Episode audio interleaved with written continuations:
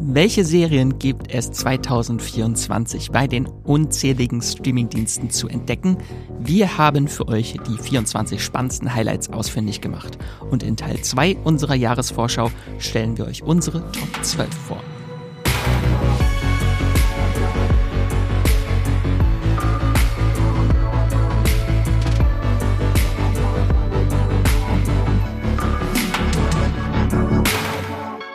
Hallo und herzlich willkommen zu einer neuen Folge vom Streamgestöber, eurem Moviepilot Podcast und willkommen zu Teil 2 unserer großen Serien-Jahresvorschau auf die größten Serien-Highlights, die es dieses Jahr bei Netflix, Amazon, Disney Plus, ihr nennt sie alle, von ARD-Mediathek bis ZDF-Mediathek äh, zu sehen gibt.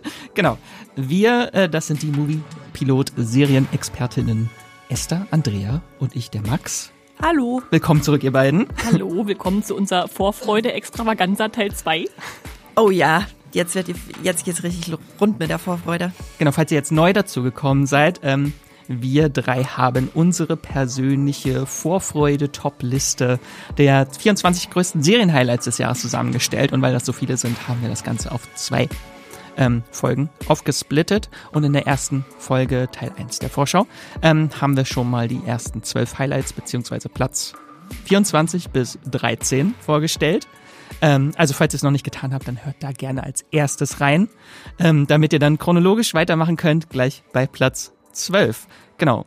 Und bevor wir das machen, äh, gibt es hier noch ein paar kurze Worte zu unserem Sponsor. Magenta TV ist unser Sponsoring-Partner. Das TV- und Streaming-Angebot der Telekom bündelt Fernsehen und Streaming auf einer Plattform. Magenta TV gibt's als App, zum Beispiel auf eurem Smart TV, bei Apple TV, auf dem Fire TV Stick oder noch besser über die Premium TV Box Magenta TV One. Alles völlig unabhängig von eurem Internetanbieter. Magenta TV ist ein super praktischer Hub für Live-TV und Streaming-Dienste wie Netflix, Disney RTL sowie die Magenta TV Megathek. Die ist kostenlos mit dabei und hier findet ihr eine riesige und einzigartige Auswahl an Filmen, Serien und Shows. Mit dabei sind viele brandneue internationale Serien und Staffeln, die ihr nur bei Magenta TV sehen könnt. So zum Beispiel die drei neuen Spin-offs von The Walking Dead, Dead City, Daryl Dixon und The Ones Who Live sowie Fargo Staffel 5 oder The Winter King. Wie ihr zu Magenta TV und der Megathek kommt und welche verschiedenen Angebote es gibt, das erfahrt ihr über den Link in den Shownotes dieser Podcast-Folge. Und jetzt weiterhin viel Spaß im Streamgestöber. So, dann lasst uns keine Zeit verlieren. Ich darf den Anfang machen mit Platz 12. Die Serien, die wir, auf die wir uns am meisten freuen dieses Jahr. Äh, Platz 12 ist Those About to Die das ist eine Serie, die in den USA bei Peacock startet und in Deutschland dann bei Amazon äh, Prime Video zu sehen sein wird. Und dieses Jahr gibt es nicht nur Gladiator 2, sondern auch Those About to Die. ähm, das ist nämlich eine Gladiatorenserie, die im antiken Rom spielt. Und jetzt kommt das Besondere an der Serie. Sie ist inszeniert von einmal Roland Emmerich. Äh, ist, glaube ich, seine erste Serie. Krass. Ja, ne? Da, also ich hoffe, da fällt jetzt kein Mond irgendwie auf die Gladiatoren. Also er ist da richtig als Regisseur dabei und inszeniert ja, Folgen. Hm. Genau, zwei Regisseure hat die Serie, einmal Roland Emmerich und äh, dann noch äh, Marco Kreuzpeitner, der zuletzt die Netflix-Serie oh. Bodies mit inszeniert hatte. Ja. Auch ein sehr bekannter deutscher Regisseur. Genau, und geschrieben wird die Serie von Robert Rodar. Rodat, der unter anderem die Drehbücher zu Der Soldat James Ryan und Der Patriot geschrieben hat. Wahnsinn. Wahnsinnsserie, da jetzt schon. Expertise. Und es kommt noch besser. Zur Ge Besetzung gehören unter anderem Iwan Ryan, mhm, Ramsey Bolton, sagen die immer, ähm, und Anthony Hopkins. Okay. Also Verrückt. Anthony Hopkins stelle ich mir gerade auf so einer Liege vor, wie er sich Weintrauben in den Mund schiebt, in so einem Gladiatoren-Setting. Genau, zur Handlung, da lese ich einfach mal die Synopse vor. Ähm, Im Rom des Jahres 79 nach Christus wird die römische Bevölkerung mit blutrünstigen Gladiatorenkämpfen und spektakulären Wagenrennen bei Laune gehalten. Die vier patrizischen Unternehmen Grün, Blau, Weiß und Rot kontrollieren diese von Korruption, Gier und Gewalt bestimmte Welt. Als der Circus Maximus nicht mehr ausreichend für die immer brutaleren und gewaltigeren Gladiatorenkämpfe ist, wird das prunkvolle Kolosseum eigens für das enorme Spektakel erbaut während hier die Gladiatoren um ihr Leben kämpfen und tausende Menschen unter den Tribünen leben und arbeiten, äh, streben die Kriminellen aus der Unterwelt des Wettgeschäfts um Macht und Einfluss. Jetzt muss ich gerade an Downton Abbey denken, weil du meinst so upstairs, downstairs, so, oh was machen die Leute unterhalb des äh, Kolosseums und was machen die oben? ja, vielleicht so. Vielleicht doch so. Klingt auf jeden Fall sehr interessant. Ich bin auch großer Spartacus-Fan, was auch eine Gladiatorenserie ist. Ich glaube, diese wird nicht ganz so blutig wie Spartacus damals, aber ähm, dann vielleicht auch massentauglicher dadurch. dadurch. Ja. Vor allem, wenn wir schon Gladiator 2 haben dieses Jahr. Also ich bin ein riesen Gladiator-Fan und ich freue mich riesig auf Gladiator 2 und deshalb kommt diese Serie eigentlich genau zum richtigen Zeitpunkt, dass sie da reinkrätscht. Anthony Hopkins. Vielleicht auch als Gladiator. und Ian Rowan spielt die, die Hauptrolle, oder? Eine der Hauptrollen. Eine Haupt weiß genau. man noch nicht genau, wer der, ob da ein Hauptgladiator rumläuft. Okay. ist der Hauptgladiator. genau, das ist Those About to Die kommt im Laufe des Jahres zu Amazon. Und Esther, du darfst, darfst uns äh, Platz 11 vorstellen. Ja, zu Netflix kommt Time Bandits. Man weiß leider noch nicht wann. Und wenn euch der Titel bekannt vorkommt, dann liegt das vielleicht daran, dass ihr den Terry Gilliam-Film äh, über diese zeitreisenden Zwerge kennt, die da mit ihrem Schiff äh, von Epoche zu Epoche reisen, um Schätze zu stehlen und äh, denen sich dann auch ein kleiner Junge anschließt, der zufälligerweise ein Portal in seinem Schlafzimmer entdeckt und dann da mitreist. Äh, und ja, die legen sich dabei dann mit einem bösen Genie an, das äh, wertvolle, eine wertvolle Karte in die Hände bekommen will, die sie in ihrem Besitz haben. Also sehr abgedrehte Unterhaltung, dass da Piraten durch mehrere äh, Zeitebenen äh, reisen. Und wer könnte eine so abgedrehte äh, Erzählung besser äh, als Serie adaptieren als Taika Waititi zusammen. Nach den Piraten kommen die Zeitpiraten. Genau, genau. Taika, Taika Waititi mit Jermaine Clement, die haben ja zusammen schon What We Do in the Shadows als Serie geschöpft äh, und äh, natürlich auch die Filmvorlage. Und äh, zusammen mit Ian Morris, der vielleicht auch bekannt ist als Serienschöpfer von The In-Betweeners, was ja auch eine sehr mhm. bekannte britische Comedy über so jugendliche Coming-of-Age äh, Auch schon eine ist. derbere Ja, Comedy. ja. Also ich glaube, da ist eine sehr, wird eine sehr interessante Mischung bei rauskommen, wenn die drei sich zusammentun ja, natürlich, wie Max schon meinte, eine ideale äh, Nachfolge-Piratenserie nach Our Flex äh, Mean Death, äh, die wir hier zu sehen bekommen. Und äh, ich glaube tatsächlich, dass Gilm und, und äh, Waititi so auf der gleichen Humorwellenlänge schwimmen könnten. So ein bisschen absurdo, mhm. aber doch irgendwie vielleicht ein bisschen Herz mit drinne. Und auch hier schließt sich dann natürlich äh, so ein elfjähriger Geschichtsnerd äh, dieser Diebesbande an, und um dann komödiantisch durch Zeit und Raum zu reisen äh, als ich den Cast angeguckt habe, dachte ich, okay, ich kenne erstmal niemanden so auf Anhieb, aber dann habe ich doch noch ein bisschen gesucht und zum Beispiel Lisa Kudrow gefunden. Die kennt man natürlich aus oh, Friends. Da muss man aber ganz schön scrollen im Cast erstmal. oder Charlene Yee, die kennt man vielleicht aus Dr. House oder Steven Universe hat sie Ruby gesprochen, Andrea. Mhm. Habe ich jetzt nur für dich mit reingebracht. Dankeschön. und ähm, ja, ich hoffe einfach, das wird so ein totaler Gaga-Ausflug, abgedrehte Serien, abgedrehte Serienregionen. Ähm, wird bestimmt toll bei Netflix. Time Bandits. Ist das? Nee, bei Apple TV Plus. Oh, bei Apple, oh, ich mir falsch aufgeschrieben. Danke, danke für die Korrektur. Apple TV Plus. Ja, das passt irgendwie auch besser so vom Sender her, dass ich sage, die, die trauen sich da noch ein bisschen mehr, wenn sie schon so einen Meister wie Terry Gilliam äh, äh, remaken macht es ehrlich gesagt auch noch attraktiver. Ja, ne? Weil man da mehr äh, Hochwertigkeit, äh, zumeist mehr Hochwertigkeit erwarten kann äh, von den Apple TV Plus Sets. Und nicht ganz so groß drum bangen muss, dass es wahrscheinlich abgesetzt wird. Ja. Freue ich mich schon sehr raus. Ich hab, drauf. Ich habe letztes Jahr den Film das erste Mal gesehen. Ah, auch. okay. Ja. Aber als großer Our Flag, Our Flag Means Death, so, ja. Äh, Our Flag oder Our, Our Flag means death. Flag means, ich, ich immer, ja. wo kommt das S hin? Flag means das oder Flags mean? Nee, Flag means. Das wäre grammatikalisch beides richtig. Ja, man muss es nur. Ja, ja. Nach dieser Piratenserie freue ich mich auf jeden Fall schon sehr auf die neue Taika Waititi-Serie. genau, und dann Platz 10, Esther. Jetzt sind wieder. wir aber bei Netflix. Jetzt, jetzt sind jetzt wir bei Netflix. Wirklich, äh, und es ist wieder so ein Remake. Äh, wir bleiben bei den Remakes dieses Mal, aber komplett andere Art. Es geht nämlich um Ripley. Und das ist, wie ihr euch vielleicht denken könnt, das äh, Remake von Der talentierte Mr. Ripley. Da gab ich es ja. Musste, Entschuldigung, ja? ich musste an Alien denken. Ah, ein Alien. Okay. Das ist eine Alien-Serie. Es tut mir leid, dich zu enttäuschen als Sci-Fi-Fan, Andrea. Es ist tatsächlich eine Krimi-Thriller-Drama-Serie. Und Der talentierte Mr. Ripley kam ja 1999 mit Matt Damon und Jude Law in den Hauptrollen, war aber vorher auch schon mal verfilmt worden, 1960, als Nur die Sonne war Zeuge. Und das liegt daran, dass natürlich eigentlich eine Buchvorlage dem Ganzen zugrunde liegt, nämlich von der berühmten Patricia Highsmith, die diesen Roman ähm, des talentierten Mr. Ripley 1955 verfasste. Und da gehören eigentlich noch fünf weitere Bücher zu, die sogenannte Ripleyet, also die Ripleyade, wenn man so will. Ähm, und das war jetzt nur das Auftaktbuch, ähm, aber die veröffentlichte sie dann wirklich zwischen 1955 und 1991, also eine ganz große Romanreihe. Bisher hat man da wirklich eigentlich nur mal nur den ersten Teil vor allem irgendwie Aufmerksamkeit geschenkt. Und, und jetzt wieder nur die, jetzt, den ersten. Mal gucken, vielleicht gibt's ja dann noch Nachfolge.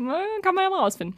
Ähm, also wer gar nichts davon kennt oder einfach nochmal die Handlung in sich Erinnerung rufen will, es ist, spielt in den 1960er Jahren diesmal in New York wird Tom Ripley angeheuert, um einen reichen Mann aufzuspüren, der in äh, Italien ausschweifend Urlaub macht und der jetzt aber endlich mal nach Hause kommen soll und sich zusammenreißen, nämlich der Dickie Greenleaf. Äh, und den lernt er dann in dieser Urlaubsregion kennen und wird auch Teil seines Lebens. Und dann beginnt eine Geschichte des Verrats, Betrugs und Mordes. Also ich will gar nicht so viel verraten, wer die Geschichte wirklich nicht kennt. Deshalb, da gibt's da noch ein paar Wendungen drin, die da passieren. Und Netflix hat diese Serie mit acht Folgen erstmal bestellt und sie in Schwarz-Weiß gedreht. Das wird vielleicht manche abschrecken, aber es hat natürlich dann so, so, so ein Noir-Feeling, was da noch mit reinkommt. Ähm, Serienschöpfer ist Steve Zalen, den kennt man vielleicht aus der wunderbaren Serie The Night Off, die ganz großartig war, oder auch als äh, Drehbuchautor von The Irishman, Moneyball, Gangs of New York, Hannibal. Also der hat sich da schon seine Sporen äh, verdient mit spannender Unterhaltung. Und äh, auch die Besetzung ist einfach umwerfend. Also wir fangen mal von hinten an. Dakota Fanning spielt äh, Marge Sherwood, die im, im Film, in dem berühmten oh. Film von äh, Gwyneth Paltrow gespielt wurde. Äh, Johnny Flynn ist dabei. Der ist ja eigentlich ein Musiker, aber in den letzten Jahren schon ziemlich als Darsteller auch aufgestiegen. Also war in Beast dabei oder in Emma oder The Outfit und der großartigen Netflix-Comedy Lovesick äh, unbedingt ansehen. Äh, sehr toll. Ähm, also der ist mir in den letzten Jahren auch immer mehr aufgefallen. Ich dachte, ja, den sollte man im Blick behalten. Und am meisten hat mich allerdings überzeugt, die Hauptrolle wird gespielt von Andrew Scott. Der Hot Priest. der Hot Priest der Hot in einer Priest aus Fleabag, genau. Serie. Äh, ist jetzt auch gerade groß im Gespräch wegen dem Film All of Us Strangers, war in His Dark Mysterious dabei, war, hatte mal eine sehr gute äh, Black Mirror Folge. Ich aber vor allem kenne ihn natürlich, gerade da ist er, glaube ich, mir zum ersten Mal aufgefallen, aus der Serie Sherlock. Da hat er den Moriarty gespielt, ähm, also als Gegenspieler zu Benedict Cumberbatch. Und ich musste, als ich zum ersten Mal von dieser Serie gehört habe, sofort an diese eine Sherlock-Szene denken, Nämlich, äh, da geht, äh, hat Sherlock sozusagen Moriarty aufgespürt und geht zu ihm nach Hause und dann tut er so, als wäre er ein, äh, ein unscheinbarer Schauspieler, der, der nur angeheuert wurde, mhm. um den Bösewicht zu spielen. Und es ist so, der kippt sein Schauspiel so sehr, dass du da stehst und denkst, krass, das ist gerade ein anderer Mensch, der vor mir spielt. Und das passt wiederum so gut natürlich zu der talentierte Mr. Ripley, Mr. Ripley. Man weiß, was da passiert, dass ja eigentlich ja ein Identitätswechsel stattfindet, wo er so extrem wandlungsfähig sein will. Da dachte ich nur so, oh mein Gott, diese Serie wird großartig, wenn Andrew Scott da drin ist und und äh, deshalb freue ich mich riesig drauf. Wie ihr vielleicht hören könnt. ja, oh, wow, also das Vorfreudebarometer ist gerade ding, ding, ding oben angekommen. Da haben wohl die Casting-AgentInnen auch diese Szene geguckt. Vielleicht. Und das passt natürlich jetzt auch gerade, wo Saltburn so groß gehypt wurde von mhm. Amazon, weil ich finde, talentierte Mr. Ripley ist da schon ein bisschen ähnlich von der Story. Mhm, also mhm. Saltburn hat wahrscheinlich eher bei Mr. Ripley geklaut. Ja, so wahrscheinlich. Einfach dieses die äh, ausschweifender Lebensstil, mhm, mhm, Verführung. Und der eigentlich der eher Unterklasse oder der, der nicht so reiche Mensch, der da in diesen Wohlstand reinkommt, ja. Und dort Dinge tut. Dinge tut. Genau. Freue ich mich sehr drauf. Ähm, genau, noch eine Info, äh, vielleicht ganz spannend, das war ursprünglich nämlich gar keine Netflix-Serie. Mhm. Ähm, ursprünglich ist es eine Showtime-Serie. Das macht es natürlich noch interessanter, genau. wie Andrea Eigentlich ist es eine Showtime-Serie, ähm, die dann aber während der Postproduktion quasi von Showtime abgesetzt wurde und Netflix hat das Produ äh, Projekt okay. übernommen. Okay. Ich möchte nochmal darauf hinweisen, dass Dakota Fanning, die gerade noch ein kleines Mädchen in äh, Krieg der Welten war, jetzt die Rolle, diese Rolle äh, übernimmt, die auch äh, Gwyneth Paltrow damals gespielt hat. Auweia, das. Die Zeit rennt. Da wird einem bewusst, dass man, dass man älter wird. Ja. Ja, naja. Ich verwechsel sie ja immer nix. mit Elle Fanning, mit ihrer Schwester. Ja, die ist noch jünger. Die ist noch aber jünger, die ist auch schon relativ schon alt. Durchaus schon erwachsen. Ja. Welche von den beiden war in The Great? Ich glaube, das war Elle Fanning, ne? Habe ich ja. nicht gesehen. Ja. Elle Fanning ist die Super 8. genau. Neon Demon, ja. Und jetzt in Ripley, genau, bei Netflix. Gibt aber noch kein Startdatum. Und damit kommen wir zu Platz 9. Shogun. Auf Disney Plus kommt die Serie, beziehungsweise in den USA ist es eine FX-Serie und die läuft dann international bei Disney Plus. Und das Ganze ist ein Samurai-Historien-Epos, eine Adaption des gleichnamigen Romans von James Clavell Und äh, die wurde schon mal verfilmt, äh, der, äh, das Buch wurde schon mal verfilmt äh, als Miniserie in den 80er Jahren ähm, und jetzt nochmal neu verfilmt. Und erzählt wird dabei die epische Geschichte äh, des englischen Navigators John Blackthorne, der im Jahr 1600 ähm, an der Küste Japans Schiffbruch erleidet und später zum Vertrauten des Feudalherrn Lord Yoshi Toranaga wird und dieser Toranaga befindet sich selbst in einem Kampf um sein eigenes Überleben, als seine Feinde aus dem Rat der Regenten sich gegen ihn verschwören und da geht's ganz viel Machtintrigen und Ränkespiele gehen, darum geht's da. Ähm, genau, und diese Ankunft des Engländers ist jetzt für diesen Toranaga eine Chance, das Machtgefüge zu seinen Gunsten zu verändern und Verbindungsglied zwischen diesen beiden Männern unterschiedlicher Kulturen, die nicht dieselbe Sprache sprechen und sich gar nicht verständigen können, mhm. ist die Übersetzerin Lady Mariko. Ähm, und äh, die ist das letzte lebende Mitglied einer geächteten Familie und Christin ist sie auch noch. Ähm, genau, und äh, die bandelt dann so ein bisschen mit diesem John Blackthorne an und muss dann zwischen ihrem Glauben und ihrer Pflicht sich entscheiden. Die Ausländer. Die Ausländer. und die Besetzung ist ganz spannend. Äh, die Hauptrolle der Cosmo Jarvis äh, ist das. Ähm, der spielt den John Blackthorne, der war unter anderem in Lady Macbeth, hat er mitgespielt in Raised by Wolves in der Serie oder in dem Netflix Film Überredung mit Persuasion äh, mit Dakota. Dakota Johnson. Johnson, genau. Da war auch schon verführerisch. Und jetzt ist er auch verführerisch. ähm, genau, und die äh, Hauptrolle des äh, dieses Lord Toranagas, der spielt Hiroyuki Sanada, ein sehr bekanntes Gesicht, der gefühlt in jedem Film und jeder Serie mitspielt. Unter anderem in Lost hat er mitgespielt, in The Wolverine hat er mitgespielt, in Westworld und zuletzt natürlich auch in John Wick. Da war er der Leiter des japanischen Continentals. Genau. Und die Lady Mariko ist auch ein bekanntes Gesicht. Jetzt gerade erst, äh, die wird gespielt von Anna Savai, die die Hauptrolle in Monarch Legacy of Monsters spielt. Ah, da schließt sich der Kreis. Da schließt sich der Kreis. Genau. Ähm, ganz viel Vorfreude auf die Serie. Die hatte ich, glaube ich, letztes Jahr sogar schon in den Serien, auf die ich mich am meisten freue. Ähm, jetzt noch mehr Vorfreude, weil ich sie mittlerweile gesehen habe, aber da sage ich noch nicht viel okay, dazu. Okay, okay. Also es klingt auf jeden Fall nach mega Abenteuerunterhaltung, bin ich sofort dabei. Ja, die Serie startet am 27. Februar bei Disney Plus und das Ganze sind zehn Folgen, die dann wöchentlich erscheinen. Mhm. Sehr cool. Und dann mache ich schon weiter. ich bin wieder dran. Äh, Platz 8. Eine Netflix-Serie habe ich mitgebracht haben wir gewählt. Und zwar achtsam morden. Auf Platz 8. hm, okay, die, ist mir noch gar nicht äh, aufgefallen. Ist mir noch nicht aufgefallen. Das erste, als ich dachte, oh, das ist ein schöner, schöner Zufall. Die am äh, höchsten gerankte deutsche Serie hier äh, in unserem Vorfreude-Podcast. Tatsache. Ja. Genau, das ist nämlich eine deutsche Netflix-Serie mit Tom Schilling in der Hauptrolle. Yay, Mehr braucht man eigentlich schon gar nicht wissen. Passt. Passt. Das Ganze ist die Adaption natürlich des Bestseller-Romans Achtsam Morden von Carsten Düss, ähm, von der bisher schon vier Fortsetzungen äh, erschienen sind. Also jetzt gerade am 11. Januar ist Band 5 erschienen der Reihe. Und es geht darin um den überlasteten Anwalt Björn Diemel, der gespielt wird von Tom Schilling.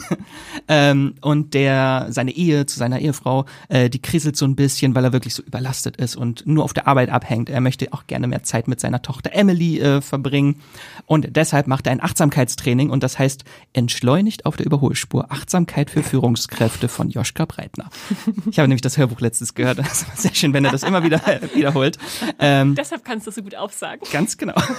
und äh, seine erlernten Übungen zum Stressabbau und der Bewältigung von stressigen und überfordernden Situationen bringen natürlich sehr viel Witz in die Geschichte mit rein, weil er äh, Extremsituationen durchlebt. Also am Anfang hat er natürlich sehr viel Stress, weil seine ganzen Klienten äh, von seiner Anwaltskanzlei aus dem organisierten Verbrechen kommen.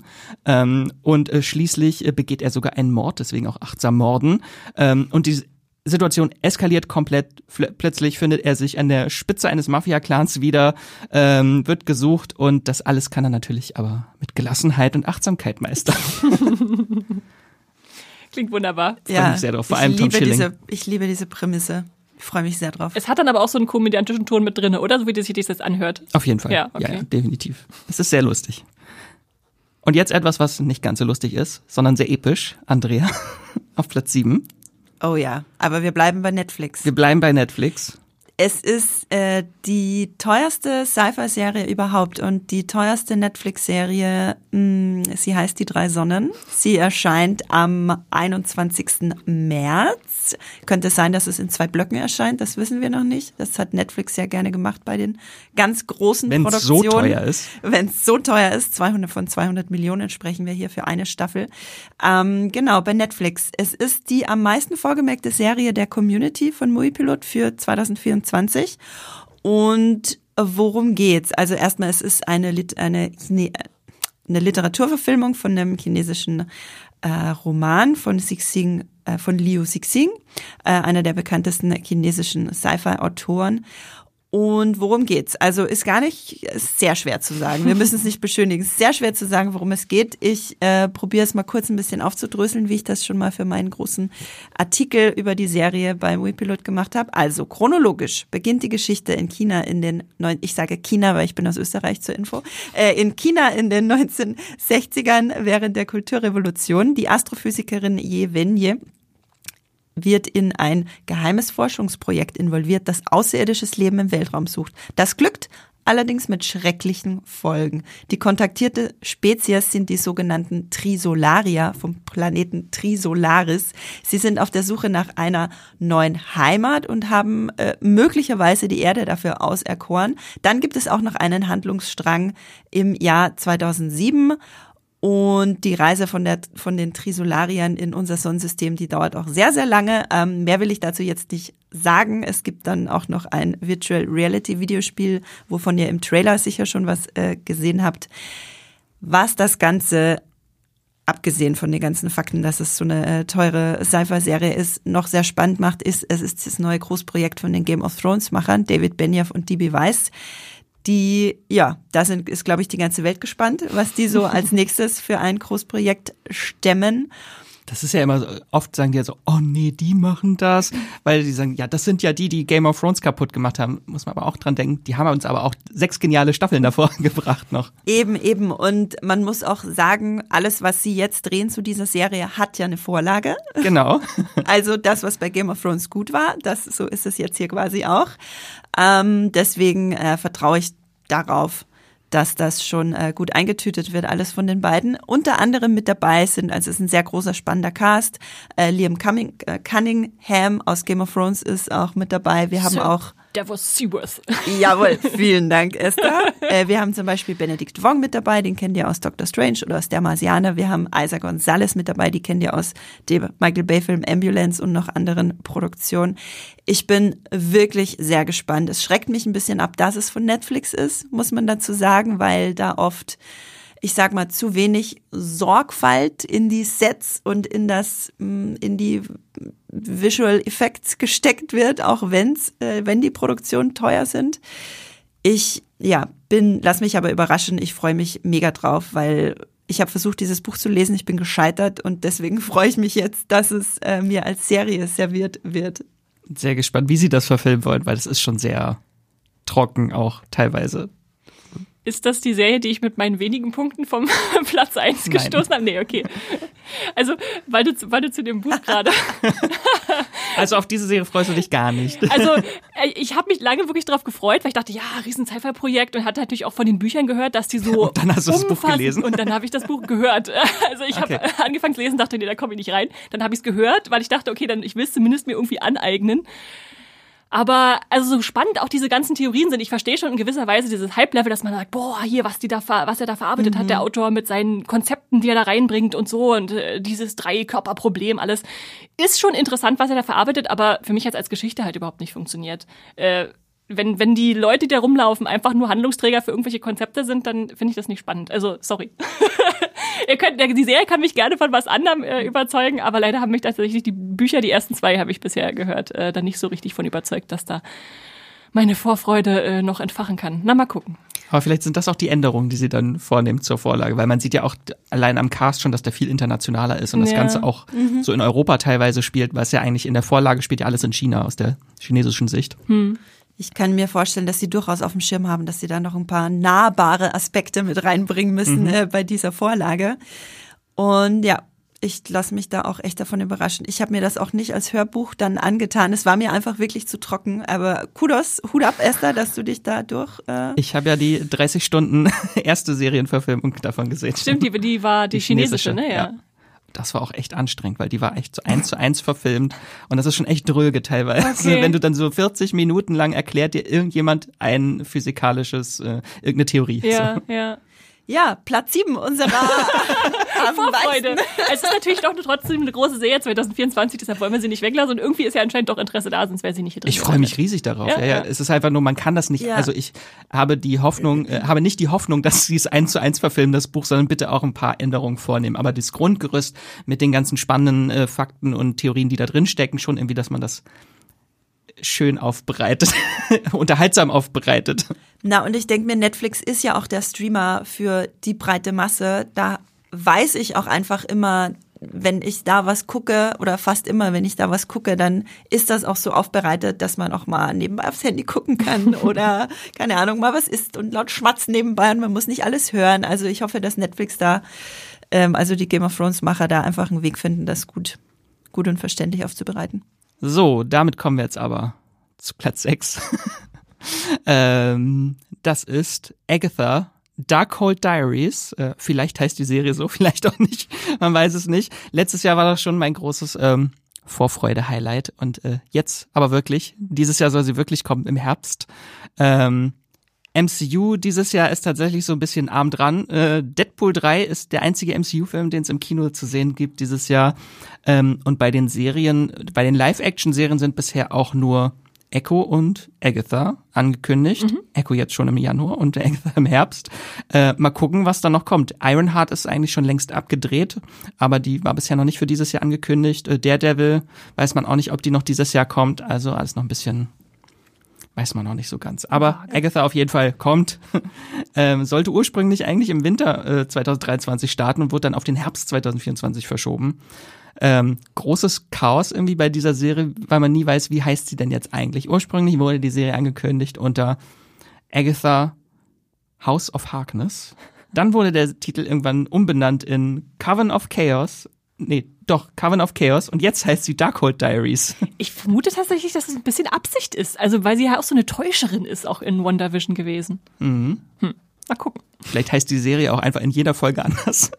Das wäre auch cool. Aha, und dann kann man sie einfach nur als Agatha äh, ausweisen, ja. solange das Agatha vorne steht. Das wäre ja so mein Wunsch, dass sie dieses Konzept von WandaVision irgendwie wieder weiterführen, mhm, dass jede ja. Folge ein anderes Genre hat. Vielleicht einfach mal Dramaserien-Genres, andere. Es gab nämlich auch ein Setbild mal, da war der Schriftzug von der Serie in dem gleichen Schriftzug wie Mehr auf Easttown. Oh. Dass sie sowas vielleicht irgendwie machen. Düster. Das wäre natürlich äh, unglaublich toll. Genau, es geht wieder um Agatha Harkness, die von Catherine Hahn gespielte Hexe aus WandaVision, die aber äh, natürlich wieder am Ende von WandaVision wieder in diesen Zustand ihrer Sitcom-Figur, die sie mal gespielt hat, die nicht wusste, wer sie ist, äh, zurückversetzt wurde. Ähm, deswegen muss sie in dieser Serie jetzt erstmal wieder herausfinden, dass sie überhaupt eine Hexe ist. Mhm. Äh, bin ich sehr gespannt. Sonst geht's halt zur Handlung eigentlich noch gar nicht so wirklich. Also wir wissen einfach nicht. Es geht um Hexen, kann man wahrscheinlich sagen. Es geht um sagen. Hexen, vielleicht geht es um andere Genres. Es gibt einen fantastischen Cast äh, rund um Catherine Hahn. Ähm, Emma Caulfield spielt wieder mit. Aubrey Plaza spielt eine Hexe. Patty LuPone spielt eine Hexe.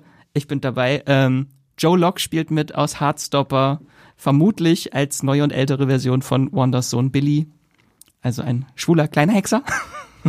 Großartig. Äh, Großartig. Ich freue mich riesig auf die Serie, die ist auch wieder von Jack Schaefer erschaffen worden, die auch äh, WandaVision gemacht hat. Und ja, ich weiß auf jeden Fall, äh, wurde schon gesagt, dass in der Serie noch mehr gesungen werden soll. Sorry, da bin ich befangen. Geil. Hexenmusical. Muss ich sehen, es sind ganz viele vor, neue Songs. Vor Wicked dieses Jahr, da kommt noch das andere Hexenmusical. Genau, Kristen Anderson Lopez und Robert Lopez schrei schreiben auch wieder Songs für diese, oder haben gesch äh, geschrieben für diese äh, Staffel bin ich sehr gehypt. Ich möchte einfach das, das ganze Zeit singen und hexen. So. Freue mich auch riesig drauf. Also es wird bestimmt äh, ganz toll. Ist jetzt nicht so die typische MCU-Kost, glaube ich, aber es wird, glaube ich, die queerste MCU-Serie überhaupt. Das klingt schon ziemlich geil. Ich glaube, ich bin schuld, dass es hier nicht auf Platz 1 steht. ähm, ich, jetzt, wo du so drüber geredet hast, denke ich mir auch, ja, ich werde das gucken und ich werde es richtig hart abfeiern, aber einfach alles, wo MCU draufsteht, alles, wo Star Wars draufsteht, ist einfach aber alles, wo Catherine so, Hahn draufsteht. Äh, ja, das ist halt, hm, ja. Deswegen fand ich ja den ursprünglichen Titel eigentlich so cool, dieses House of Harkness, weil das schon auch so dieser, dieser queere Aspekt der Serie irgendwie sehr hervorgehoben wurde dadurch. Ja, äh, ja mal gucken, was das wird. Äh, neun Folgen sind das Ganze dann ab, wahrscheinlich rund um Halloween, denke ich mal. Würde passen, ja. Hexen, die singen. und damit kommen wir zu nicht singenden Hexen. Äh, Sondern zum auf Platz 5. Disclaimer. wir sind bei der Top 5 angelangt. Jetzt der geht's rund. Am meisten vorfreu, vorgefreuten. Vorfreudigen. Äh, der am meisten vorgefreuten Serien 2024. Finde ich eine schöne Formulierung. Dankeschön, danke Esther. Ähm, ja, das ist die Serie ähm, neben äh, Die Signal, äh, wo wir im letzten Podcast drüber geredet haben. Freue ich mich auf diese Serie, glaube ich, na, kann man nicht so genau sagen. Aber mein Herz ist erfüllt von Alfonso Cuarón, dem Filmemacher. Der hat gemacht. Ich muss jetzt ein bisschen ausholen. Tut mir leid. Es Luft geht, holen. es geht um Alfonso Cuarón. Er hat Gravity gemacht. Er hat äh, Der Gefangene von Azkaban gemacht. Äh, dem Der ein, beste Harry Potter Film. Ja, Sagen da, wir es, wie es ist. Da hört ihr es nämlich. Er hat äh, meinen Lieblingsfilm gemacht und es ist wirklich so, es ist Children of Men. Ich bezeichne es als meinen Lieblingsfilm. Dieser Mann, Alfonso Cuarón, der Mexikaner meines Herzens, hat eine Guillermo Serie gemacht. hat eine seine erste Serie gemacht. Er hat sie geschrieben, er hat Regie geführt. Sie heißt Disclaimer und kommt zu Apple TV Plus. Apple TV Plus ja auch unser Streamingdienst des Herzens. Es fügt sich alles zusammen. Ich darf nicht atmen, äh, vergessen zu atmen. Er adaptiert eine Thriller-Serie, äh, einen Thriller-Roman, einen Psycholo äh, Psychothriller. Disclaimer heißt der von Renee Knights. Äh, Renee Knight und äh, mit Kate Blanchett in der Hauptrolle, was äh, nochmal ein was nochmal ein Selling Point ist, kommt, äh, ist im Februar 2023 schon abgedreht worden, also schon fast von einem Jahr, sollte also auch nicht mehr allzu lange dauern, dass das kommt. Ähm, worum geht's denn? Catherine Ravenscroft geiler Name, gespielt von Kate Blanchett, ist eine erfolgreiche und angesehene Fernsehjournalistin. In ihren, in ihren Arbeiten fördert sie dunkle Geheimnisse respektierter Institutionen zutage. Nur droht jedoch ein, nun droht jedoch ein düsteres Geheimnis aus ihrer Vergangenheit offenbart zu werden. Denn eines Tages findet sie auf ihrem Nachttisch einen Roman vor, der sie sofort in ihren Band zieht. Dann aber muss sie feststellen, dass sie selbst eine Schlüsselfigur in diesem Buch ist, dessen Handlung ein Geheimnis enthüllt, das sie nie jemandem anvertraut hat. Also, Alfonso Cuarón ist ja der Meister des Thrillers. Er bringt ja in sämtliche Genre immer ein sehr gutes Thriller-Narrativ rein. Deswegen vertraue ich mal darauf, dass er das virtuos umsetzen wird. Sein wichtigster ähm, Partner, Emanuel Lubetzky, ist auch mit dabei, sein Kameramann. Geil. Sein Kameramann, der die legendären äh, Kamerafahrten in Children of Men und natürlich dann auch in Gravity und in Roma, seinem großen Netflix-Film, äh, gemacht hat. Und ebenfalls mit dabei neben Kate Blanchett sind so große Namen wie Kevin Klein, Sacha Baron Cohen und Okay. Was ja, und äh, der etwas jüngere Darsteller Cody Smith McPhee, den ich auch über alles liebe. Ja, ich ich glaube, ich muss euch jetzt das Wort überlassen, weil ich ich bin Einfach nur Kate Blanchett und Alfonso Cuarón. Ja, ist schon. ja. ist Kate egal, Blanchett- worum es geht. Kate Blanchett mit Geheimnissen, mehr davon nach Tar, bitte. Also das wird bestimmt, ja, ganz, ganz große Unterhaltung, denke ich auch. Große Vorfreude. Genau, das ist unsere meist vorgefreute Apple TV Plus Serie. ähm, genau, und dann kommen wir jetzt zur meist vorgefreuten Amazon-Serie auf äh, Platz 4. Andrea, du bist wieder da. Eine große Sci-Fi-Videospiel-Adaption. Fallout bei Amazon, die äh, neue Sci-Fi-Serie der Westworld-MacherInnen. Damit ist auch schon einiges gesagt. Ähm, die kommt zu Amazon, die erscheint am Freitag, dem 12. April. Und dann werden vermutlich immer wöchentlich wird dann eine neue Folge erscheinen. Worum geht's bei Fallout? Wenn ihr keine Videospielfreundinnen seid, dann sei euch gesagt, es ist äh, sehr spannend. Es ist eine nämlich eine originale Story, die in dem Fallout-Universum spielt. Das heißt, es wird nicht irgendwas ähm, wie bei The Last of Us zum Beispiel verfilmt, was wir schon gespielt haben. Es wird etwas völlig Neues sein in einem sehr coolen ähm, postapokalyptischen Universum. Es spielt 2077 und die Welt ist längst in der Postapokalypse versunken und versucht sich in den Trümmern neu aufzubauen. Die Leute leben in sogenannten Vaults unter der Erde. Ähm, es gab einen verheerenden nuklearen Krieg und damit müssen sie zurechtkommen. Genau. Äh, generell spielt es in einer Welt, die nach dem Zweiten Weltkrieg, also unserem realen Zweiten Weltkrieg, in eine völlig andere Richtung gegangen ist. Das heißt, paralleles, äh, parallele Geschichte spielt da auch eine Rolle. Angeführt wird Fallout von Ella Purnell, die in die Rolle der jungen Lucy schlüpft. Lucy ist in dem Atomschutzbunker Vault 33 aufgewachsen, der von ihrem Vater Hank, gespielt von Kyle MacLachlan, da könnte ich schon durchdrehen, geleitet wird und begibt sich auf eine gefährliche Mission. Ihr gegenüber steht der unheimliche Bösewicht The Ghoul, gespielt von Walton Goggins, auch ein großer Bösewichtsname. Und wie gesagt, das Ganze kommt von Lisa Joy und Jonathan Nolan die mit insgesamt 460 Millionen die Serie Westworld erschaffen haben. Äh, eine der eindrücklichsten Sci-Fi-Serien der letzten ja, Jahrzehnte oder überhaupt vielleicht. Die leider nicht abgeschlossen wurde. Die leider nicht abgeschlossen wurde. Wir hoffen bei ähm, Fallout auf ein besseres Schicksal. Äh, erstmal hoffen wir, dass überhaupt auch auf vier Staffeln kommt und dann hoffen wir, dass es auch abgeschlossen wird. Ähm, und was das Ganze, dieses, diese Fallout-Welt sehr prägt, ist ein Retrofuturismus, den man bestimmt ab und zu schon mal gesehen hat. Dieses Männchen mit dem Daumen hoch. ähm, genau. Ich habe nie ein Fallout-Spiel gespielt. Ich bin kein Freund von Open-World-Spielen. Ähm, deswegen weiß ich auch nicht genau, was mich da erwartet. Freue mich vielleicht gerade deshalb noch mehr drauf. Ich weiß es nicht. Wie geht's euch? Bei mir war es auch so eine Videospielverfilmung, war ich erstmal skeptisch, aber da mich ja letztes Jahr auch The Last of Us komplett überzeugt hat, dachte ich, es muss, kann auch für andere Leute interessant sein. Und dann habe ich den Trailer gesehen und dachte, wow, das ja. sieht richtig gut aus. Über den Trailer habe ich ja noch gar nicht geredet. Der hat das alles nochmal hart zementiert. Guckt den euch auf jeden Fall an. Ich dachte auch, dass das so eine düstere Postapokalypse ist, aber der Trailer, der hat so viel Witz auch irgendwie mhm. noch mit da drin. Das hat mich sehr, total überrascht. Ja. Ist eine sehr humor humoristische Welt auch, also in mhm.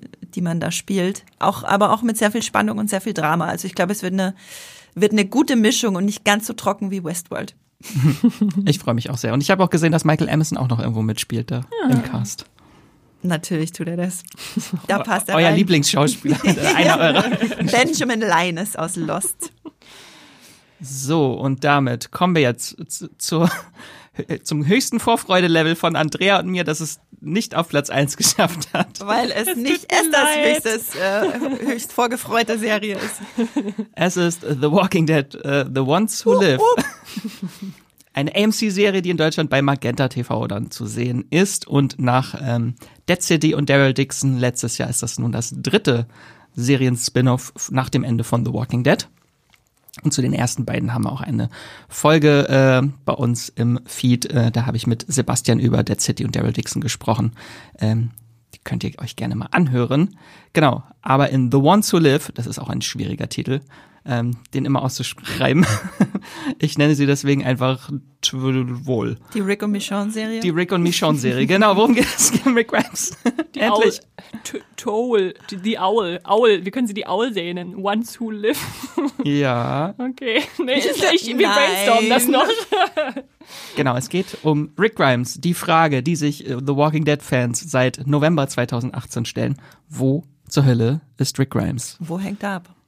Der Mann, mit dem alles angefangen hat, 2010, mit dem wir gemeinsam in die Zombie-Apokalypse eingetaucht sind, äh, der verließ äh, The Walking Dead damals ähm, überraschend in Staffel 9 und äh, bis zum Ende in Staffel 11 sind in der Serienhandlung von The Walking Dead selbst um die acht Jahre vergangen, in denen er nie zurück nach Hause gekommen ist. Seitdem er von der Brücke geplumpst ist.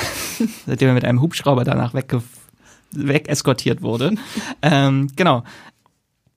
Über acht Jahre ist er verschwunden und das äh, beleuchtet dann die Serie jetzt. Was ist mit Rick Grimes passiert? Wo ist er? Genau, wir haben immer mal wieder so kleine Interview äh, Interviewschnipsel. Informationsschnipsel erhalten, was mit ihm geschehen ist. Aber so seine richtige Rückkehr als Hauptcharakter in einer The Walking Dead Serie steht jetzt endlich wieder bevor. Und natürlich nicht nur Rick, sondern auch Michonne ist dabei, die in Staffel 10 dann damals ausgestiegen ist aus The Walking Dead, um nach Rick zu suchen. Und jetzt wird sie ihn wiederfinden. Genau, und was ganz interessant ist, damals mit Ricks Ausstieg wurde eigentlich ein The Walking Dead Kinofilm angekündigt. Drei äh, sogar, oder? Genauer gesagt waren es sogar drei, ja. ähm, genau, und äh, da war es dann extrem lange still um das Projekt, bis dann mhm. irgendwann bekannt wurde, das ist jetzt halt eine Serie. So. Ähm, kommt aber, glaube ich, aufs Gleiche raus. Mit sechs äh, einstündigen Folgen sind das auch. Wahrscheinlich ja. Drei Filme. Oh. Ja. Freue ich mich sehr drauf. Genau. Und es geht endlich in The Walking Dead ums Eingemachte in dieser Serie. Seit Jahren und über mehrere Serien hinweg wurde nämlich dieses sogenannte CRM, das Civic Republic Military und die damit verbundene Megagemeinschaft äh, der Civic Republic aufgebaut. Über mehrere Serien hinweg, immer mit so kleinen äh, Easter Eggs äh, und Verweisen und ähm, jetzt geht es endlich mal um Antworten in The Ones Who Live, weil Rick Grimes dann in dieser Civic Republic oder diesen Civic Republic Military dort fest drin verankert ist. Genau. Und ich hoffe auf viele Antworten auf meine vielen Fragen. Weil im Prinzip wissen wir, wo Rick Grimes ist. ähm, allerdings wissen wir nicht, ob er all die Jahre wirklich ein Gefangener von denen war oder ob er nicht vielleicht schon längst äh, zu einem Bösewicht geworden ist und Michonne einen Menschen wiederfindet, den sie gar nicht mehr wiedererkennt. Nein! Nein! das Ich möchte Andrea nicht.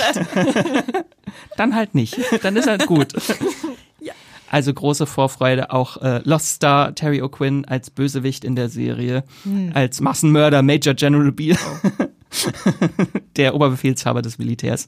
Ähm, Freue mich sehr auf die Serie.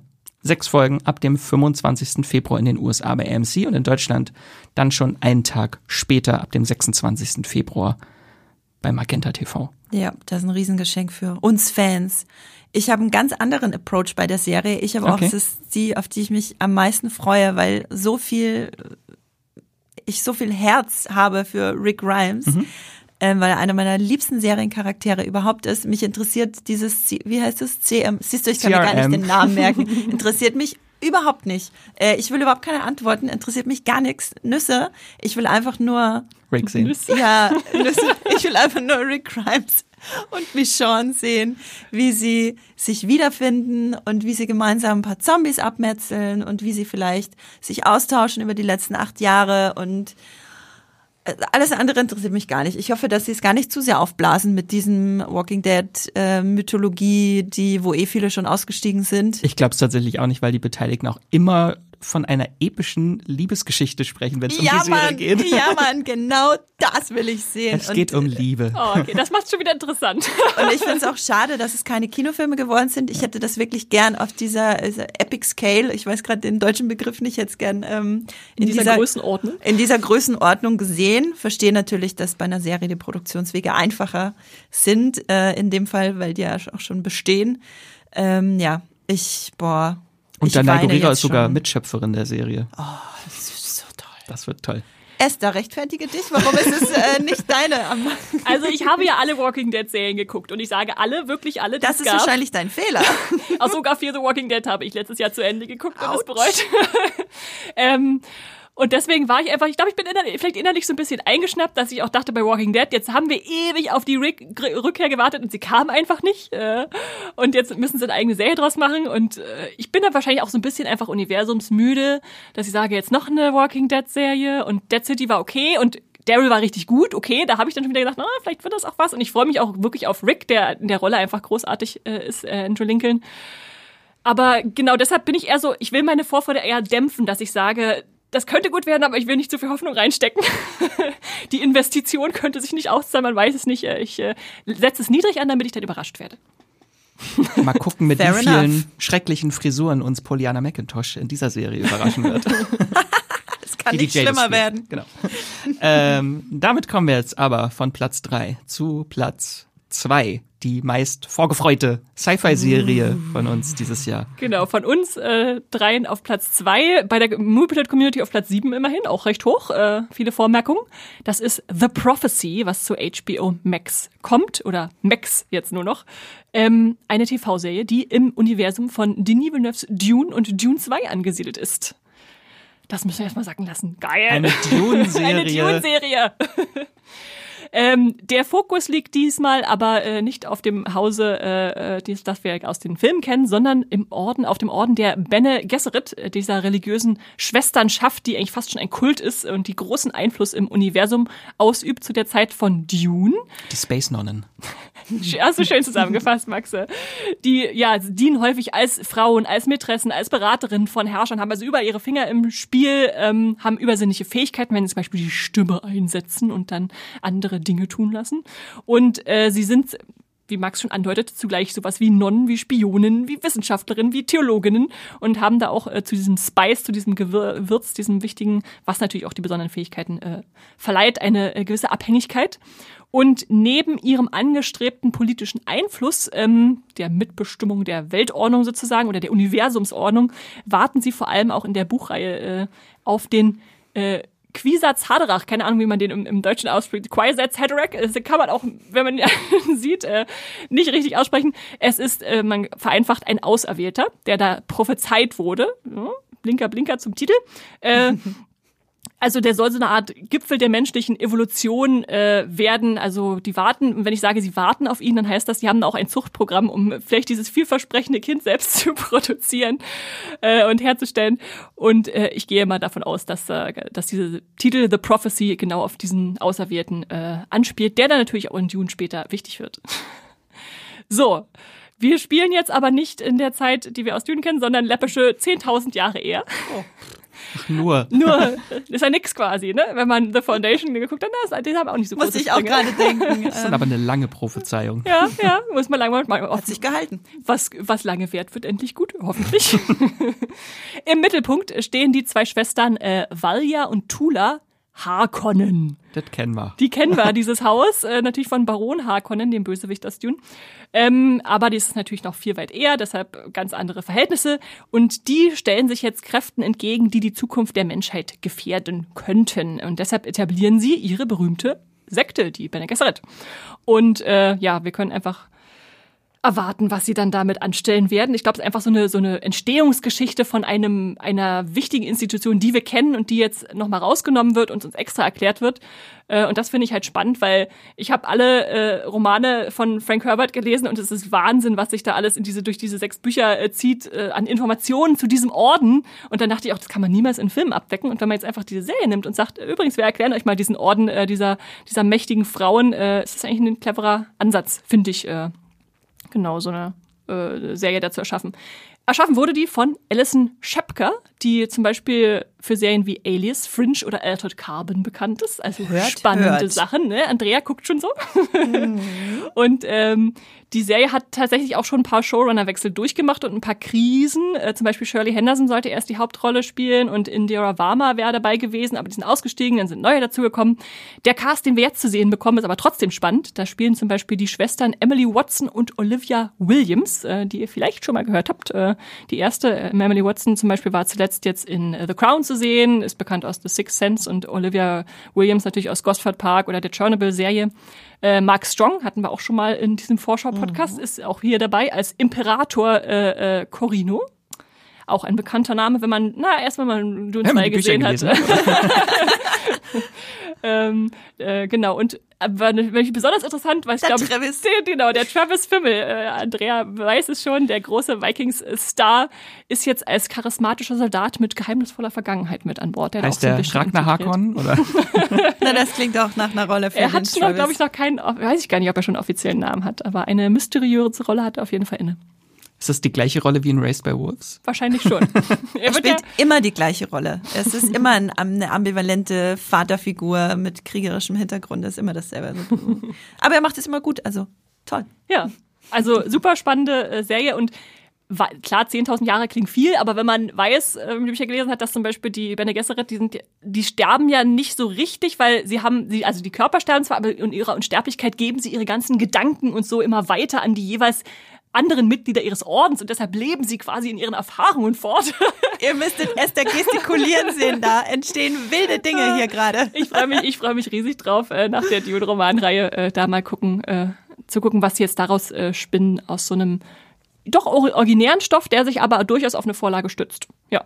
Wir haben auch, glaube ich, noch gar nichts von gesehen. Da bin ich sehr gespannt, wie der Look ist von der Serie, ob er sich jetzt sehr an, an den Dune-Film ja, orientiert. Der sollte ursprünglich ja auch mal Regie führen bei der Serie, bei der ersten Folge, aber hat dann wegen Dune 2 okay. auch alles abgetreten an der Serie. Ist okay. Ist okay.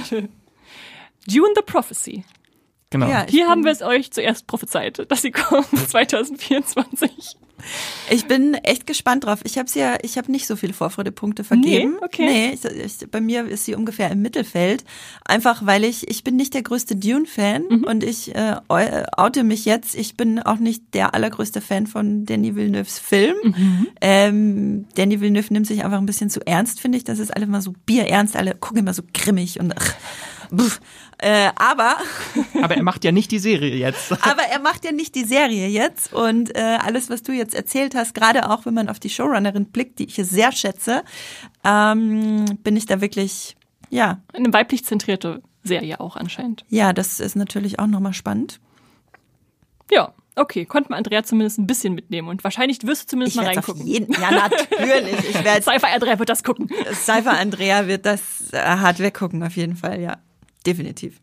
Genau, hat auch noch kein Startup. Soll, glaube ich, im Herbst diesen Jahres starten. Weiß man aber War nicht so wirklich, wie der. Status da jetzt Ja. gerade ist, ob das wieder alles verworfen wurde. Mal, die haben ja auch nach ein paar Folgen irgendwie auch das ganze Projekt wieder umgeworfen und nochmal von vorne angefangen. Alles sehr spannend, was da passiert ist hinter den Kulissen. Bin ich deswegen sehr gespannt auf die Serie. Jetzt kommen wir aber auch zu einer Serie, bei der es auch darum geht, dass irgendwelche Menschen äh, ihre Erinnerungen weitertragen über Generationen hinweg. Und zwar Platz eins. Unsere meist, unsere größte Vorfreude gilt. Welcher Serie ist da? Avatar, Herr der Elemente. Fantasy Esther hat gesprochen. Fantasy Esther hat gesprochen. Fantasy Esther darf weitersprechen. äh, es ist Platz 5 der Community-Vormerkungen bei Moviepilot. Also die meisten, fast die meisten Leute freuen sich da auch sehr drauf. Und ähm, Wir uns auch. wir uns natürlich auch, wie man merkt, sonst wäre sie nicht auf Platz 1 gelandet. Äh, Alle drei nämlich haben relativ viele sehr hohe, Vorfreudepunkte ja, ja. vergeben. deshalb ist sie hier gelandet. So ist es. Und ich habe auch gerade noch mal angefangen, jetzt letztes Wochenende die Zeichentrickserie zu gucken, die zum Glück auch bei Netflix ist. Also da habt ihr auf jeden Fall den Zugang zu. Vielleicht sogar meine liebste Animationsserie. Also ich, ich gucke sie wirklich sehr, Wow. sehr gerne. Äh, Ich mag diesen Humor, ich mag die Figuren, ich mag, was da passiert ist, Fantasy. Ach, ist alles so schön. und äh, ja, um das jetzt noch mal frisch zu haben und einerseits vielleicht auch um noch einmal unvoreingenommen zu gucken, bevor dann die neue Serie guckt, weil man hat natürlich dann trotzdem immer so ein bisschen Einfluss, wenn man dann nochmal eine neue Version gesehen hat. Äh, gucke ich sie jetzt nochmal. Ist natürlich, wie der Titel schon sagt, äh, inspiriert von dieser US-Serie, die selbst Anime inspiriert war, aber eine US-Serie ist, also eine US-amerikanische. Drei Staffeln hatte mit 61 Folgen und zwischen 2005 und 2008 kam. Und ich glaube, wir hatten Avatar letztes Jahr auch schon in der Serienvorschau, oder Max? Ist das richtig?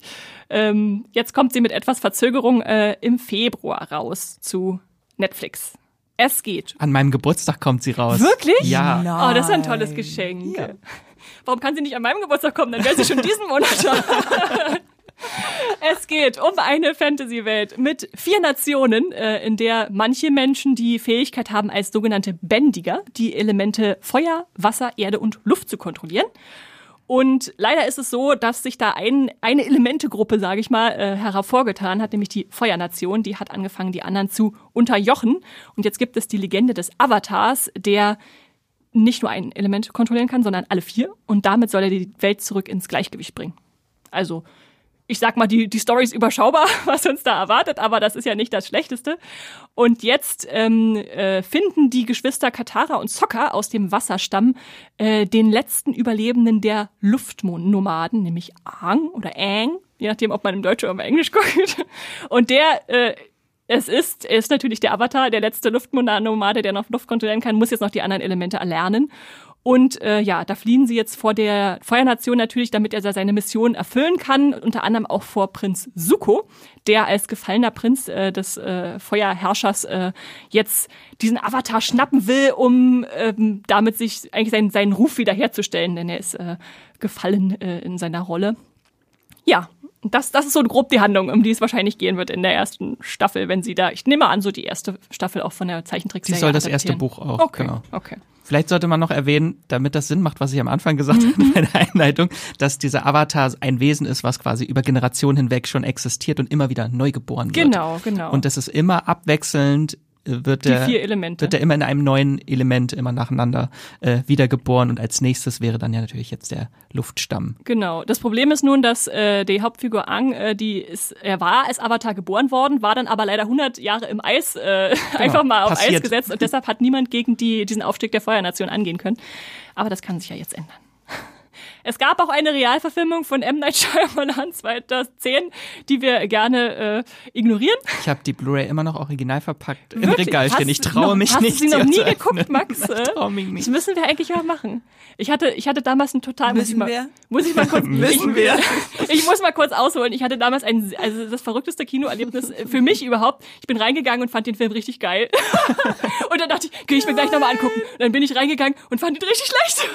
Und dann war das so, so komplettes, okay, was habe ich da gerade gesehen? Was ist da passiert? War das einfach meine Vorfreude, die gesagt hat, der Film ist gut? Also, ja, äh, guckt, wenn, wenn, ihr- wenn ihr wollt, guckt sie euch an. Wenn nicht, nicht. Aber sie ist auf jeden Fall gefloppt und gilt als sehr schlecht. Das heißt, du musst jetzt die neue Serie auch mindestens zweimal gucken, um zu wissen, ob sie dir gefällt oder nicht. Wahrscheinlich. Mal gucken, mal gucken. Äh, diese neue Version jedenfalls als Serie hat zehn Folgen. Und äh, ich hoffe einfach nach diesem One Piece Erfolg, den wir letztes Jahr hatten, dass das eine schöne Anime in Realserie Adaption wird. Ähm, obgleich natürlich leider die Zeichentrick Showrunner, die vorher dabei waren, äh, Michael Dante Di Martino und Brian Konietzki, äh, äh, ausgestiegen sind. Das ist natürlich nicht so ein gutes Zeichen, aber trotzdem, die Trailer sahen toll aus. Ich äh, wollte schon meine Arme ausstrecken, um Momo, den großen, den Film Fluglemuren zu streicheln und auf, äh, auf dem äh, Luftbison zu, zu fliegen. Also ja, bitte, bitte, ich freue mich da sehr drauf. Ähm, zum Cast ähm, gehören im, im Hauptcast eher nicht so bekannte Darstellende bisher. Also äh, Gordon Cormier, äh, Ian Osley und äh, Dallas Liu haben davor noch nicht so viel gemacht. Aber man kennt natürlich in den Nebenrollen viele, viele bekannte große asiatische Darsteller, wie zum Beispiel Ken Jeong aus äh, Lost oder Daniel Day Kim, auch aus Lost. äh, C.S. Lee aus Dexter, äh, Utkarsh äh, Ambudkar äh, aus Free Guy. Äh, Arden Show kenne ich aus Teen Wolf und der auch der Creator äh, Albert Kim, der vielleicht nicht so viel Bekanntes gemacht hat, außer äh, ähm, Sleepy Hollow und Leverage, da merkt man schon, da ist einfach dieser asiatische Einfluss, der da auch sehr geprägt sein soll in der Serie, was natürlich cool ist. Ähm, ich ja, hoffe einfach auf riesen tollen Fantasy-Bombast äh, mit kreativen Tieren und Kämpfen und äh, ganz tollen Figuren. Äh, Go, Prinz Zuko, meine Lieblingsfigur. Aber noch nicht in Staffel 1. Nee, bestimmt. noch nicht in Staffel. Aber dann hat er auch schon, also ich habe jetzt gerade die erste Zeichentrickstaffel geguckt, da gibt's auch schon Elemente, wo, wo man sagt, okay, der ist eine coole, ambivalente Figur. So ein bisschen, wenn man es vergleichen will mit Buffy, so ein bisschen der Spike aus. aus äh, Hat mir so ein bisschen Avatar. an Kylo Ren erinnert. auch, auch, ja, ja. Wow, das sind ja Namen, die hier Schöne Vergleiche. in den Ring geworfen werden. Spoiler! Na hui. Wo, woher rührt ihr eure Avatar-Vorfreude, äh, dass ihr hier auch auf Platz 1 gelandet ist? Weil ich die Animationsserie auch sehr liebe und gerade jetzt bei One Piece gesehen habe, dass so eine Animationsadaption ähm, auf Realverfilmung durchaus funktionieren kann bei Netflix und richtig gut gelingen kann auch. Ähm, daher rührt meine Vorfreude.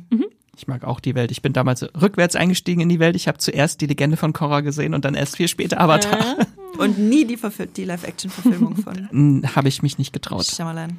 Aber der Trailer sieht schon mal richtig gut aus. Ich weiß auch, dass also sie verfilmen das erste, die erste Staffel von der Zeichentrickstaffel und sollen Die nennen halt sich ja Bücher, ja genau. Und genau das ja erste Buch Feuer. Nee, das ist das dritte. Das erste ist Wasser. Ich glaube, Wasser ist das erste Buch. Ja, Erde ist das zweite. Ja, ja. Genau. So, das Wasserbuch wird verfilmt Äh, und soll sich aber schon sehr nah auch an der Handlung orientieren. Das so wahrscheinlich so diese Standalone-Folgen, da gibt's ja viele, ähm, die sollen so ein bisschen zusammengerafft sein, aber so die großen Ereignisse sollen schon eins zu eins. Ich habe auch beim Gucken werden. jetzt immer überlegt, oh, das nehmen sie bestimmt mit rein und das können sie eigentlich weglassen, weil es für die Handlung nicht so wichtig ist. Mhm. Ja, ja. ja. Sehr große Vorfreude. Genau, Avatar, der Herr der Elemente. Nächsten Monat werden wir schon wissen, ob die Vorfreude gerechtfertigt war oder nicht. ob wir sie wieder runterschmeißen müssen. Aber jetzt auf jeden Fall noch auf Platz 1 unserer Vorfreudeliste. Genau, das war natürlich nur eine kleine Auswahl an 24 Serien, ähm, weil es natürlich noch viel mehr spannende Serien äh, im neuen Jahr äh, zu sehen gibt. Ähm, deswegen bekommt ihr auch wieder monatlich von uns natürlich immer eine tolle Serienvorschau, wo wir euch dann das ganze Jahr über immer jeden Monat die besten Serienstarts des kommenden Monats vorstellen. Genau. Und die Serien, die wir jetzt genannt haben, die findet ihr auch nochmal in den Shownotes übersichtlich. Genau. Und neben all den Neuheiten starten natürlich auch einige Staffeln. Nicht nur neue Serien, sondern auch neue Staffeln. Lieblingsserien kehren zurück. Dieses Jahr ganz viele. Äh, und da wollen wir natürlich auch einmal ganz kurz so jeder unsere drei Highlights kurz auflisten. Nicht, dass wir jetzt groß nochmal darüber besprechen. Einfach nur Vorfreude. hingeknallt. die größte Vorfreude. 1, 2, 3, go. Bei mir steht es natürlich total in meinem Fantasy-Film. Deswegen ist es bei mir Der Herr der Ringe, die Ringe der Macht, Staffel 2, wahrscheinlich so im Herbst. Äh, House of the Dragon, Staffel 2, wahrscheinlich so im Sommer. So wie schon bei der ersten Staffel. War ja auch Sommer und dann. Ja, aber ich hoffe diesmal, dass sie einen größeren Abstand lassen. Und äh, Arcane Staffel 2, die ja auch dieses Jahr kommt, da freue ich mich Im sehr November. drauf. Beste, beste Netflix-Animationsserie, Eckenproduktion bisher, würde ich sagen. Beste Videospieladaption. Das auch, ja.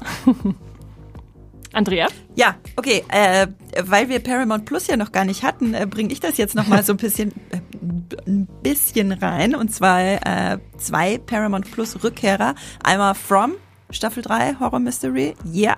Und einmal Star Trek Discovery Finale, ähm, fünfte Staffel. Ist ja auch Paramount, ne? Die haben ja alle Star Trek Sachen. Ab Gerade April. Ab. April. Und äh, Severance Staffel 2. Hoffe ich, dass dann dieses Jahr kommt. Bestimmt müsste eigentlich jetzt da Die hätte Jahr letztes Jahr Pause schon kommen gemacht. sollen, Ja, ja, ja. aber kommt dann hoffentlich dieses Jahr. Genau, ich habe mal Sci-Fi in verschiedensten Formen und Zeiten mitgebracht. Max, wie sieht's bei dir aus? Ich habe mitgebracht The Bear, Staffel 3. Kommt auch wirklich dieses Jahr sehr gut. Oh, Na, hoffen wir es, hoffen wir es. Dann habe ich mitgebracht Pachinko. Ich warte auf die zweite Staffel. Die war super, die erste Staffel Ja. damals bei Apple TV Plus. Ähm, und ich habe mitgebracht The Book of Carol. Daryl Dixon Staffel 2 kommt ja auch dieses Jahr. Stimmt. Krass, kommt schon dieses Jahr? Ja, es, es gibt zwei Walking Dead Serien dieses Jahr. Einmal The Book of Carol und The Ones Who Live. Deswegen, und weil ich die so super fand, die erste Staffel. Ja. Und weil ich Carol liebe. Und ich möchte sehen, dass Carol Frankreich platt macht. Muss man dann immer Oh, sagen, äh, äh, The Walking Dead, Daryl Dixon, äh, Staffel zwei. Staffel 2, The Book of Carol? Genau. Der offizielle Titel? Das ist der Okay. offizielle Titel. So, damit sind wir jetzt aber durch. So viel Freude hat uns, wir sind jetzt erschöpft. Ich bin total am Ende. Ich hoffe, ihr habt jetzt alle ein paar schöne, spannende Titel gefunden, die ihr jetzt auf eure Merkliste packen könnt. Ähm, und dann ein großes Dankeschön an euch beide, Andrea und Esther, Sehr gerne. für die ganze Vorfreude. Ja, und danke dir, Max. Ich habe auch ein bisschen Vorfreude mitgebracht. Nicht nur ein bisschen. Und der größte Dank, der gilt natürlich euch, unseren Fans, unseren treuen ZuhörerInnen. Ähm, danke, dass ihr uns fleißig hört. Ähm, macht das gerne weiter so. da würden wir uns drüber freuen. Äh, auch danke, dass ihr uns so viele Nachrichten immer zukommen lasst und Mails schickt. Äh, freuen wir uns immer gerne. Vor allem Esther freut sich, weil sie die oft äh, beantwortet, die Mails. ähm, genau, und bis dahin sage ich, äh, habt einen wundervollen Tag und streamt was Schönes. Tschüssi. Ciao.